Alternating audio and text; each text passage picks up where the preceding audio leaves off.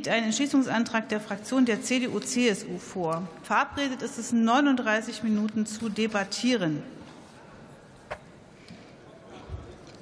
Und was nett wäre, äh, wer jetzt abstimmen geht, äh, bitte schnell äh, nach draußen gehen. Wer sich unterhalten will, ebenfalls schnell nach draußen gehen. Wer der Debatte folgen will, möge sich bitte schnell setzen. Ich will dann weder für weinende Kinder, die an einem Zug stehen, mit dem die Eltern nicht nach Hause kommen, verantwortlich sein, noch für verpasste Wahlkreisveranstaltungen, weil es hier nicht so schnell ging, wie es möglich gewesen wäre. Jetzt gebe ich das Wort Maximilian Mordhorst für die Fraktion der FDP.